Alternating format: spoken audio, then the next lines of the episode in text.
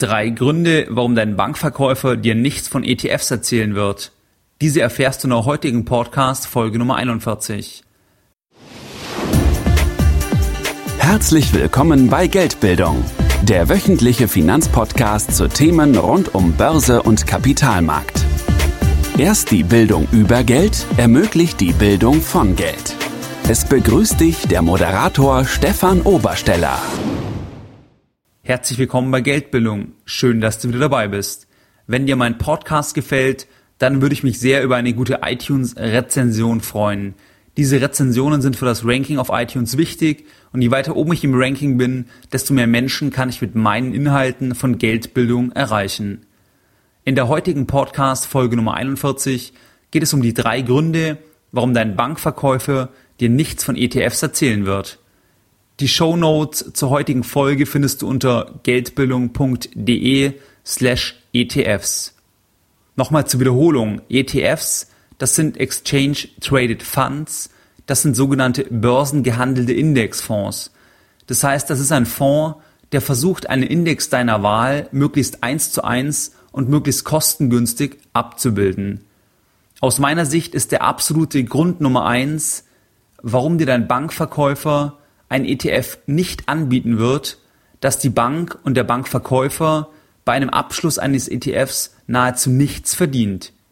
In Deutschland dominiert absolut das provisionsorientierte Modell. Das heißt, du bezahlst dir deinen Bankberater nicht direkt, sondern dieser wird indirekt über die Vergütung aus Produkten bezahlt. Es ist eben anders wie bei klassischen Berufen, wie bei dem Steuerberater oder bei dem Rechtsanwalt, den du auf Stundenbasis bezahlst, so ist es ja bei dem Bankverkäufer und bei dem Versicherungsverkäufer eben so, dass diese über die Produkte eben bezahlt werden. Wenn du jetzt normalerweise eben zu deinem Bankverkäufer gehst und beispielsweise 10.000 Euro anlegen möchtest, dann kann es sehr, sehr gut sein, dass er dir eben gewisse Investmentfonds vorschlägt, die aktiv verwaltet sind und wo dann erstmal ein Ausgabeaufschlag von drei bis fünf Prozent fällig ist. Und dieser Ausgabeaufschlag bei den traditionellen Produkten bekommt die Bank wirklich eins zu eins eben als Vertriebsprovision von der jeweiligen Fondsgesellschaft.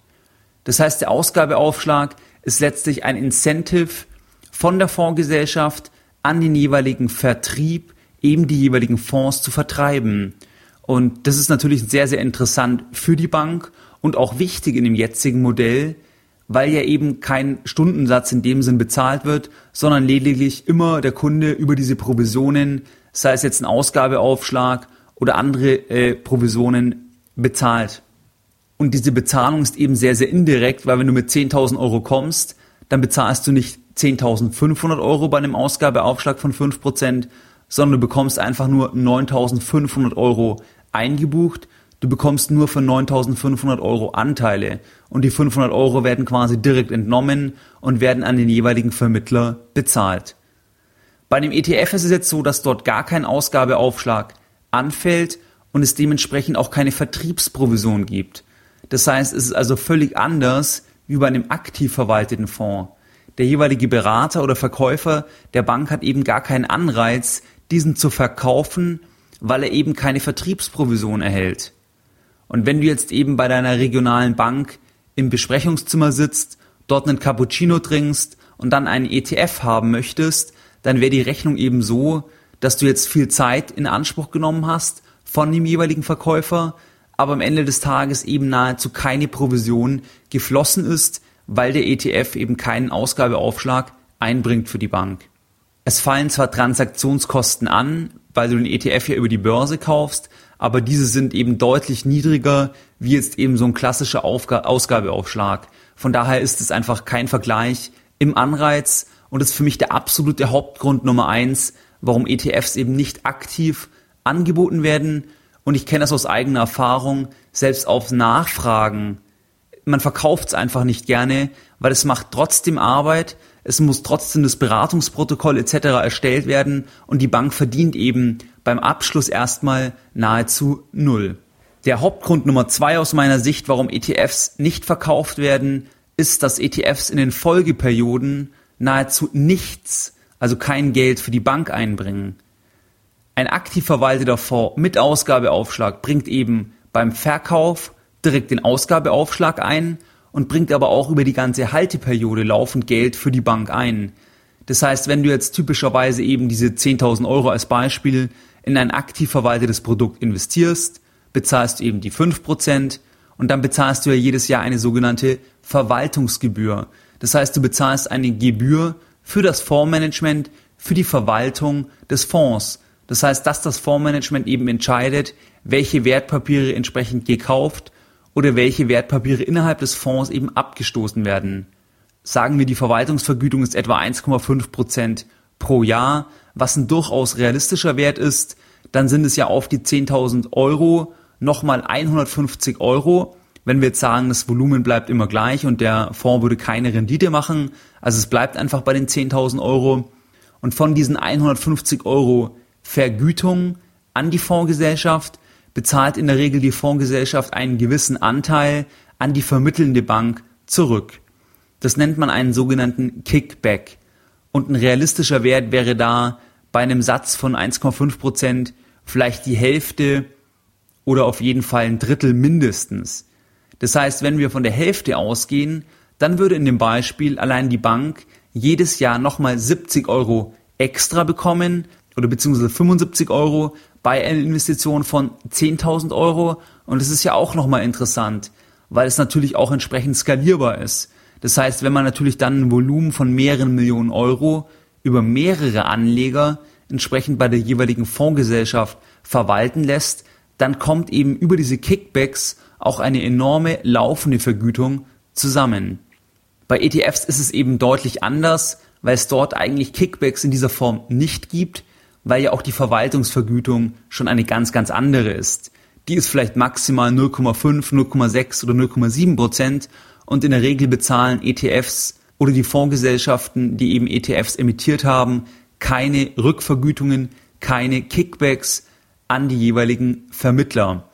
Das heißt, nicht nur, dass die Bank beim Abschluss weniger Geld bekommt bei einem ETF, nein, auch laufend erhält die Bank eben keine Vergütung und das ist eben das, warum ETFs für die Bank sehr, sehr uninteressant sind, allein eben aus monetärer Sicht.